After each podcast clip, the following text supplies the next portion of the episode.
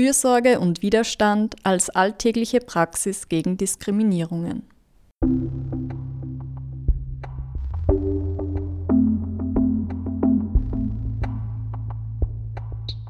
Seit fünf Jahren gibt es die queer-feministische Kolumne Umagaunern mit Kaya in der Sendung Genderfrequenz bei Radio Helsinki, Freies Radio in Graz. Kaya ruft Menschen dazu auf, ihre alltäglichen Erfahrungen von Diskriminierung und Unterdrückung anonym zu teilen.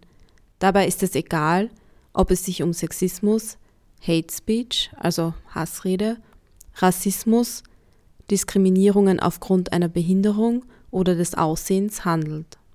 Auch positive Nachrichten über Handlungsmöglichkeiten und Strategien teilt Kaya gerne. Kaya nimmt dabei die Position der betroffenen Menschen ein und ist ihr Sprachrohr. Wir sind alle Kaya. Wir sind alle Kaya. Wir sind alle Kaya. Wir alle sind Kaya. Wir sind alle Kaya. Wir sind alle Kaya.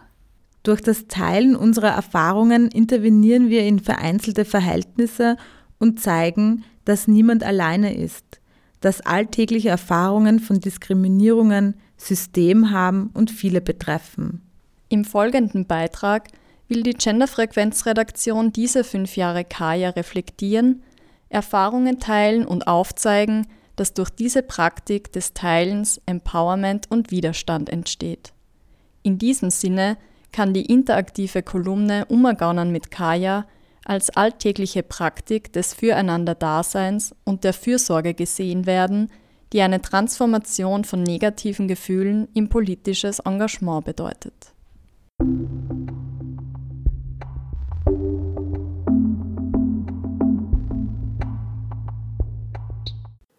Viele Arten von Gewalt, Übergriffigkeit und Diskriminierung habe ich als Frau schon erlebt.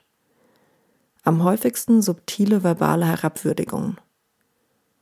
Ich kenne das Gefühl der Hilflosigkeit, das Ringen um Worte, um das Erlebte zu beschreiben, um die Zuhörenden davon zu überzeugen, dass mir etwas wirklich Schlimmes passiert ist und es mich echt schwer getroffen hat.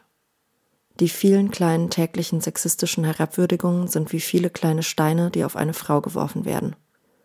Am Ende des Tages hat die Frau eine Menge an blauen Flecken und kleinen, blutenden Platzwunden, als sei sie verprügelt worden. Es ist die Verletzung des ganz Persönlichen, der eigenen Integrität und der Würde, die einen dann sprachlos zurücklässt, besonders ohne Unterstützerinnen.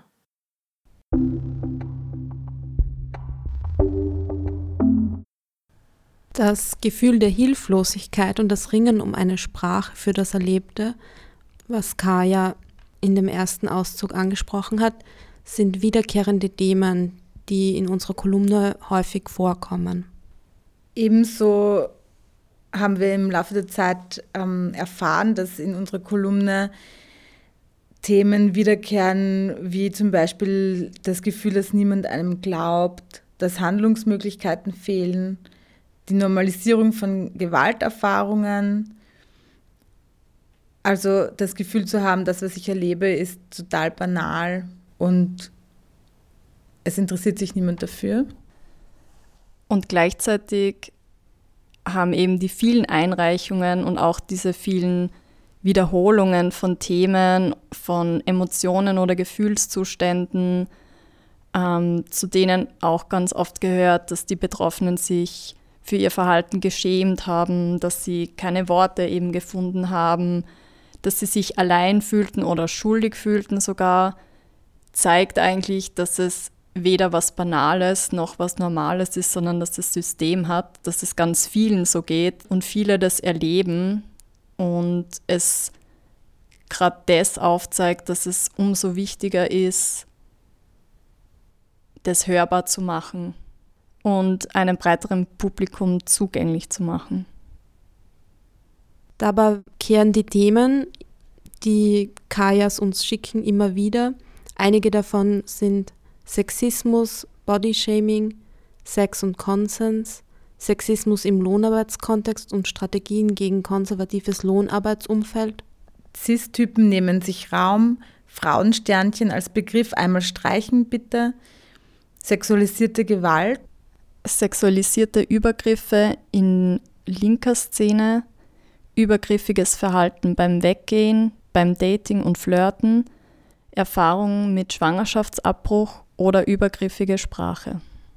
Exemplarisch hören wir jetzt drei Beispiele.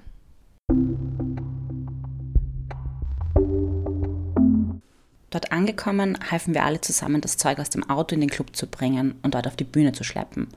Plötzlich mischte sich ein fremder Typ ein, der sich später als der Tontechniker herausstellte. Er rief Girls, sit down, let us man do the magic. Da ich in solchen Situationen oft perplex bin und mir dann die richtigen Worte fehlen, freut es mich, dass ich es in dieser Situation geschafft habe, gleich etwas zu sagen. Ich sagte nämlich, dass seine Aussage sexistisch ist, weil er uns Frauen damit unterstellt, zu schwach zu sein, um Instrumente auf eine Bühne raufzutragen, im Gegensatz zu den männlichen Musikern.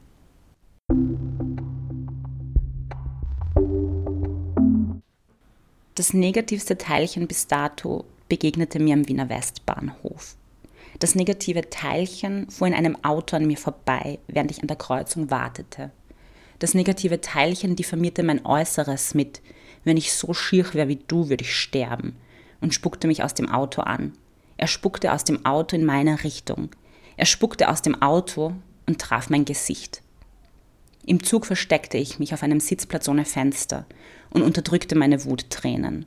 Je länger ich die Situation im Kopf durchspielte, umso mehr war ich davon überzeugt, dass es tatsächlich meine Schuld gewesen war. Vielleicht war etwas dran. Ich hätte nicht an der Kreuzung stehen dürfen. Ich bin selbst schuld an meinem unförmigen Körper. Ich verdiente es nicht, so wie ich jetzt bin, zu leben. Ich schüttelte diese Gedanken energisch von mir. In mir erschien ein großes rotes Stoppschild. Es war falsch, so von mir zu denken. Letztendlich trug ich einen Kampf mit mir selbst gegen die Schuld aus, die mir das Patriarchat als Frau weismachen wollte.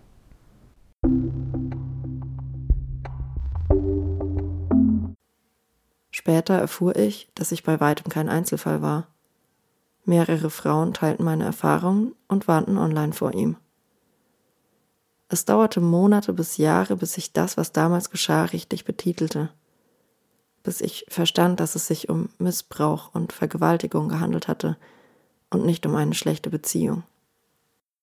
Da stand er allein. Mehr als zehn Jahre später. Und ich war die starke, taffe Frau, die wusste, dass es jeder Frau passieren kann, missbraucht zu werden, dass es niemals die Schuld des Opfers ist, sondern immer die des Täters.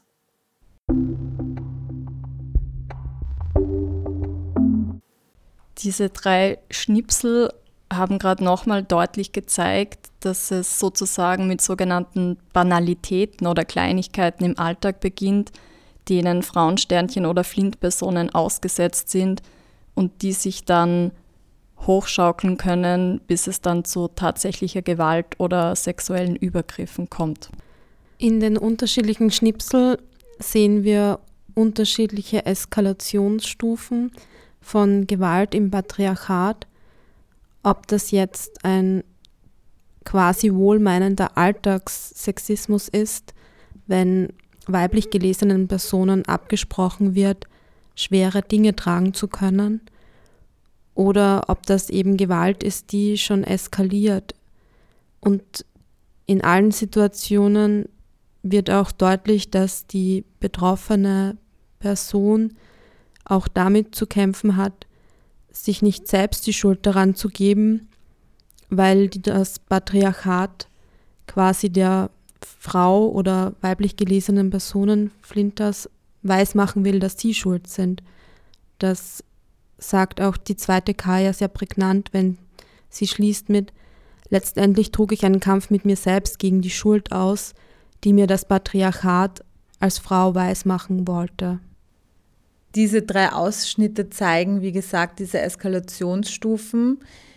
Gleichzeitig finde ich es wichtig zu betonen, dass sozusagen auch die kleinen alltäglichen, normalen, unter Anführungsstrichen, Erfahrungen, die viele, viele Frauen und Flinters machen, einfach schon der Beginn sind. Und das ist einfach schon das System, wo es sozusagen anfängt, die Diskriminierung und die Unterdrückung dieses System, das hinter diesen sogenannten Einzelfällen oder vermeintlichen Banalitäten im Alltag hervorsticht, kann aber auch, und das hat Kaya über die fünf Jahre hinweg gezeigt, auch für ein Gefühl von Verbundenheit sorgen, dass die Personen, die das erleben mussten, eben nicht allein dastehen, dass es Menschen gibt, die zuhören, dass es andere Menschen gibt, die ähnliche oder andere Erfahrungen teilen und dass dadurch auch äh, eine gewisse Solidarität und vielleicht auch eine Art Empowerment entsteht. Auch wenn die Ohnmachtserfahrungen einen Großteil der Geschichten ausmacht, gibt es auch solche, in denen Empowerment und der Umgang mit Situationen, also Handlungsstrategien für spezifische Situationen zu finden, überwiegen.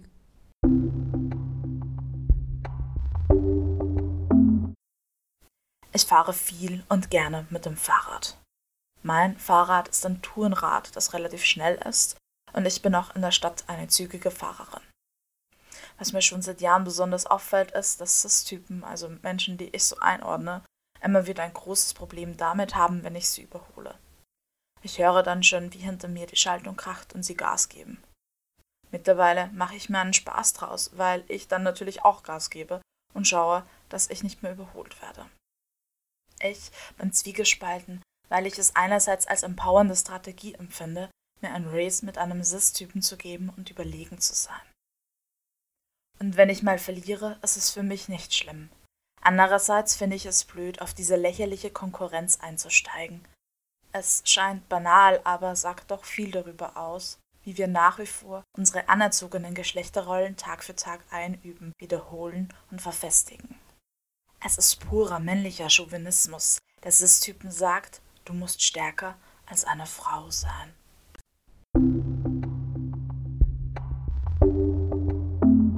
Vor kurzem wurde ich völlig unerwartet schwanger und entschied mich für einen Schwangerschaftsabbruch, da Mutter zu werden aus vielfältigen Gründen nicht zu meinen dermaßen nahen Zukunftsplänen gehört. In den zwei Wochen, in denen ich wissentlich schwanger war, wurde mir immer wieder bewusst, wie wichtig es für mich war, Personen an meiner Seite zu haben, mit denen ich mich offen unterhalten kann und die mich in meinen Entscheidungen unterstützen. Es stresste mich, wenn ich den Eindruck bekam, Personen könnten mich für meine Entscheidung zum Schwangerschaftsabbruch negativ bewerten. Ich hatte in einer anstrengenden, unerwarteten Situation eine verantwortungsvolle Entscheidung über mein Leben getroffen.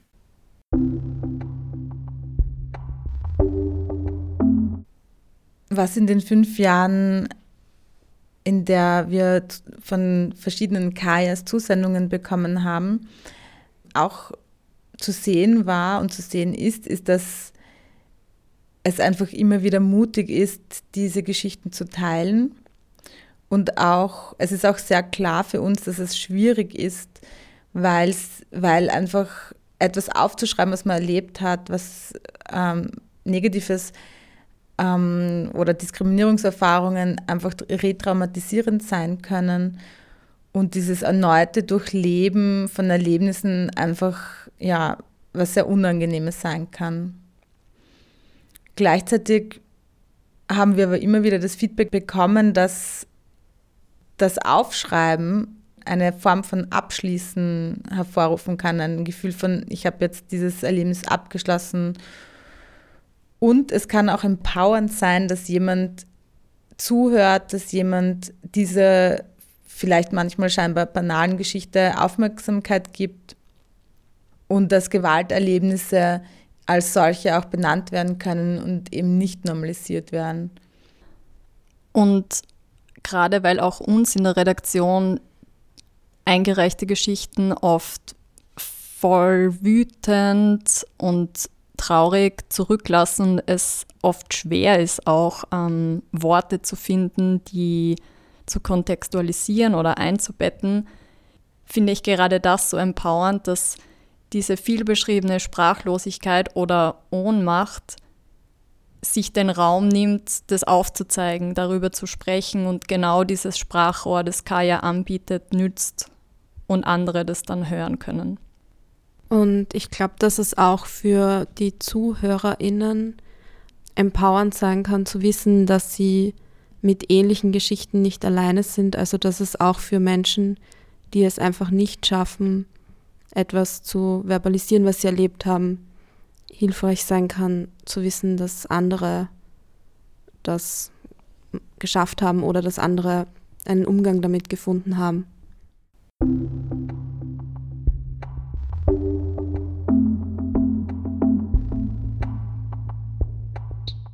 In der queer-feministischen Kolumne Umaganen mit Kaya werden negative Gefühle wie Scham, Versagen und Depression öffentlich geteilt. Die queerfeministische Theoretikerin Anne Zvetkovic sieht das Potenzial von solchen negativen Gefühlen. Sie beschreibt, wie diese als mögliche Ressource für politisches Handeln gesehen werden können. Uns schlecht oder depressiv zu fühlen, begreift Zvetkovic somit als politisch. Uns schlecht zu fühlen kann sogar die Grundlage für gesellschaftliche Transformation sein. Zvetkovic spricht von der Herstellung eines Utopia im Hier und Jetzt, indem wir unsere Kräfte und Möglichkeiten anerkennen, die wir im Alltag zur Verfügung haben. Die Utopia of Everyday Habit. Es geht dabei nicht darum, negative Gefühle in etwas Positives zu verwandeln, sondern sie mitzutragen in unseren alltäglichen Praktiken der kulturellen Produktion und des politischen Aktivismus. Wir sind alle Kaya.